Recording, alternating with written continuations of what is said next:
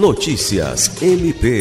O Ministério Público do Estado do Acre lançou nesta segunda-feira, 8 de agosto, a campanha Quem Cala Consente, como parte da programação alusiva ao Agosto Lilás, para o enfrentamento à violência contra a mulher. O lançamento foi feito pelo Procurador-Geral de Justiça Danilo Lovisaro do Nascimento, na entrada do edifício sede da instituição.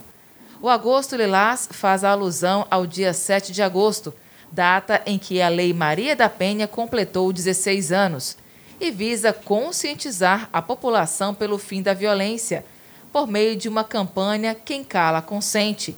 O Ministério Público Acreano promoveu uma intervenção visual em sua sede a fim de despertar e conscientizar a sociedade e as instituições para uma reflexão acerca da dura realidade de violência ainda enfrentada pelas mulheres. Alice Regina, para a Agência de Notícias do Ministério Público do Estado do Acre.